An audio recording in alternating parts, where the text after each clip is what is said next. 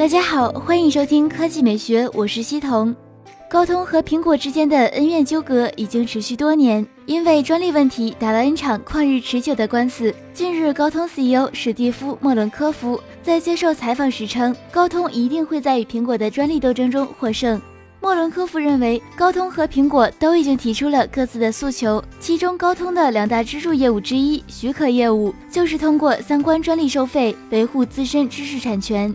高通非常有自信，能够保护自己的知识产权。据知情人士透露，美国圣地亚哥联邦法院已对苹果起诉高通进行初步听证，但双方分歧依然很大。双方的分歧点主要在于，高通希望能继续向手机厂商收取专利授权费，苹果则认为在诉讼过程中应该暂停收费。高通的律师透露，和苹果打官司以来，公司市值已经蒸发了百分之二十，甚至有客户暂停交费，静等双方专利大战结束。科技美学微信公众号的新闻：玩家去世，账号怎么办？游戏账号谁能继承？你怎么玩游戏？百分之二十三选择为游戏花了不少钱，百分之二十三选择认为游戏账号很重要，百分之二十一选择游戏占用很多时间，百分之十三选择打游戏从不花钱，百分之九选择游戏账号无所谓，百分之八选择基本不打游戏。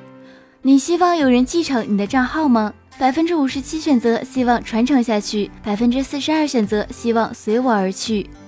莫笑清风评论：我打游戏只花几十块钱，我该选哪个？花好多钱还是不花钱？老铁们求回复，在线等。不甘不凡评论：终有一天，QQ 好友头像一个接一个变成灰色，永远不再亮起，直到这个号也不再有人登录。至评论：想继承我满英雄、满铭文、全皮肤的九十九星最强王者？别做梦了，你们游戏公司倒了，我还能活得好好的。碎评论：一个游戏能活几年？辛辛苦苦打造的号，最后可能因为对这游戏玩腻了而搁置。等到可以继承的时候，估计这游戏寿命也到头了，继承还有意义吗？